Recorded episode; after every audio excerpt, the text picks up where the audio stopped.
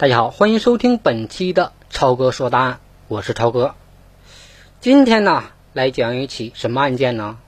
这一期的标题就叫做“北京四少年虐杀妇女案”。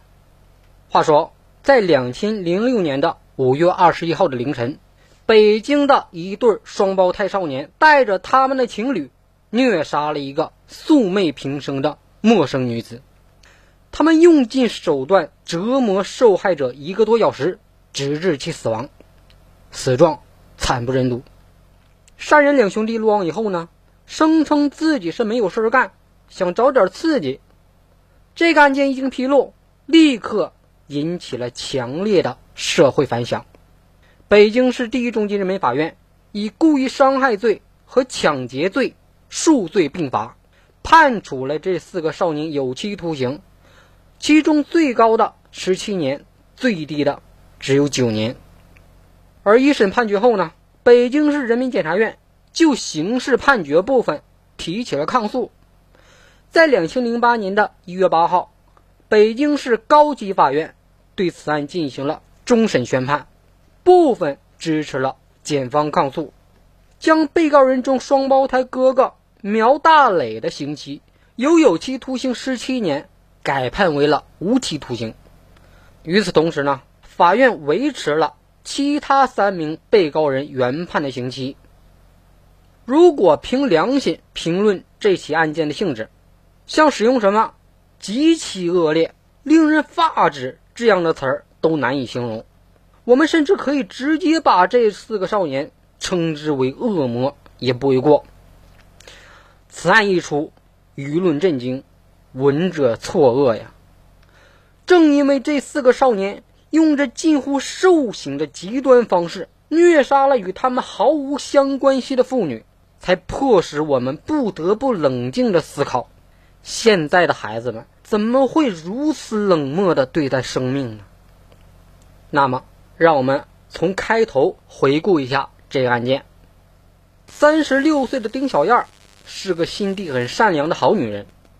对丈夫而言呢，她是百里挑一的贤惠妻子；在儿子心中呢，她是慈祥美丽的好母亲；而在邻居眼中呢，她也是个乐于助人的好人。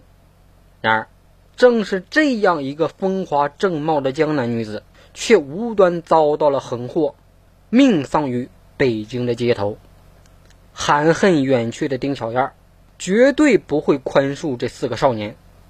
但是啊。也许她更会牵挂在人间继续流泪的丈夫还有孩子吧。对于丁小燕的亲人来说呢，虽然她已经离去一年多了，但是这个噩耗始终让家里的每个人无法自拔，他们也很难回到从前的生活中去了。丁小燕住在北京市宣武区琉璃厂附近的一条胡同的深处，她和丈夫梁梦生租住的小屋加起来还不到十平米。房间虽然很小吧，但是一家三口也算是温馨无比。如今呢，这间小屋只剩下了未亡人追忆着已亡人。那是一九九二年，出生在浙江省苍南县的丁小燕和梁梦生喜结了良缘。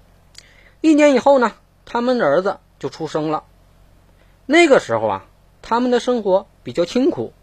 丁小燕在老家的理发店工作，梁梦生呢也经常去帮忙，再做点其他的小生意什么的。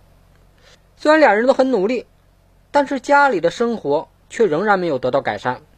通情达理的丁小燕并没有埋怨梁梦生没有给她良好的生活环境，而是一直默默的支持他，这也让梁梦生十分的感动。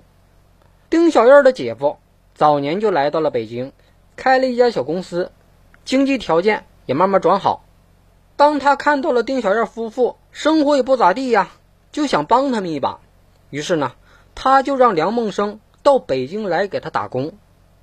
丁小燕和梁梦生一合计啊，觉得目前也只能外出打工才能挣到更多的钱呢。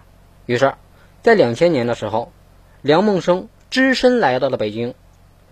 在一年以后啊，牵挂丈夫的丁小燕就带着孩子。也来了，孩子插班进了家附近的小学，一家人在姐夫的帮助下生活也比从前好了很多。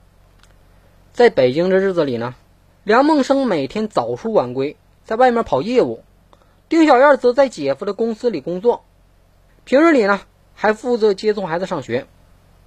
丁小燕可真是个贤惠的女子，像江南女子的温柔贤淑，在她身上那是一应俱全。每天，丁小燕给老公做完饭以后呢，无论多晚，都要等他回来一起吃饭。她丈夫梁梦生回到家以后啊。洗脸水、洗脚水都是丁小燕亲自端到跟前儿，所以她丈夫梁梦生就常常对丁小燕说：“老婆，你对我太好了，我真不知道这辈子该怎么来呵护你、保护你呢。”虽然儿子已经十四岁了，但是丁小燕仍然每天给孩子洗脚、洗脸，在她眼里呀，孩子那就是他心头肉啊，永远都长不大。在两千零六年的。五月二十号，那天呢，已经是晚上十一点了，可是梁梦生还是没有回家。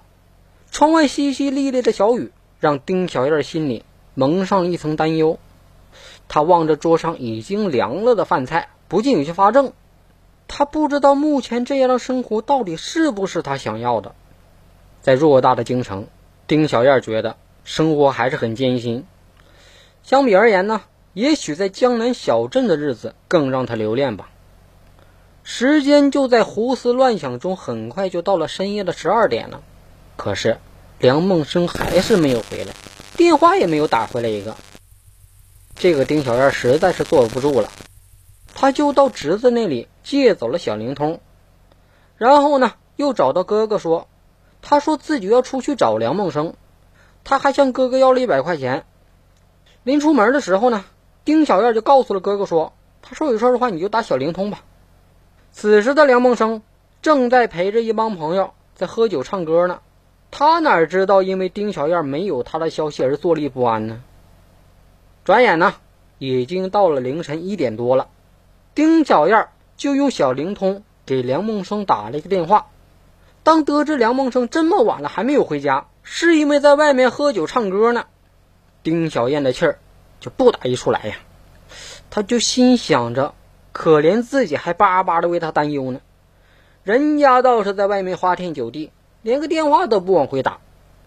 这个时候，有些委屈的丁小燕就用着生硬的语气说：“你快点回家，你就知道自己在外面玩，你知不知道你这么晚还没回来，我有多担心呢？”可梁梦生却不以为然呢，他就说：“哎，都是一帮朋友。”你以为我愿意喝酒吗？谁愿意应酬啊？可是你总不能让我得罪这些朋友吧？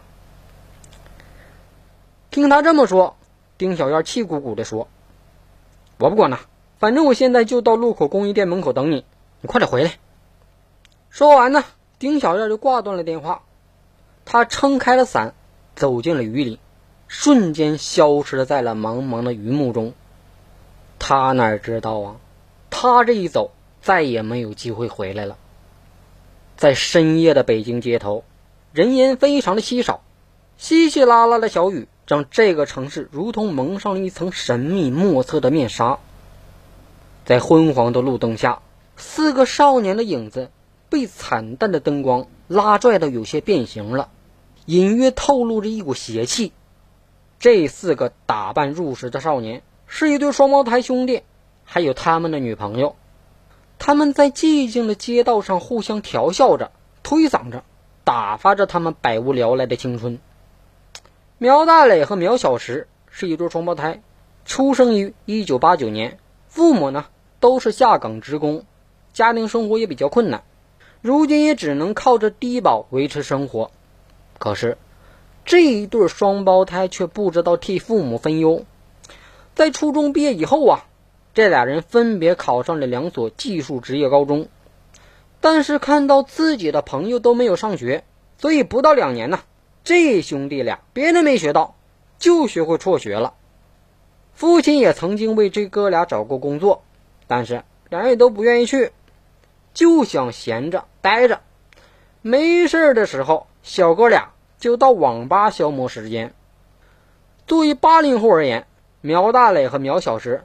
自然很熟悉网络的妙处，所以不久以后啊，他们便在 QQ 里面认识了十六岁的雷珠云，还有十九岁的严丽娜。十六岁的雷珠云是石家庄人，很小的时候父母就离婚了，在不久以后，他父亲也再婚，还生了一个男孩。但是雷珠云和继母的关系一直也不怎么好，为此呢，父亲就把他送到了寄宿学校。在初三的时候啊，雷珠云就辍学了，之后呢，就离家出走，来到了北京。而那个十九岁的严丽娜，就跟苗家兄弟一样样的，也是土生土长的北京人，父母也都没什么正经工作。高中毕业以后，他就当上了啃老族。这四个少年彼此臭味相投，并且组成了两对小情侣。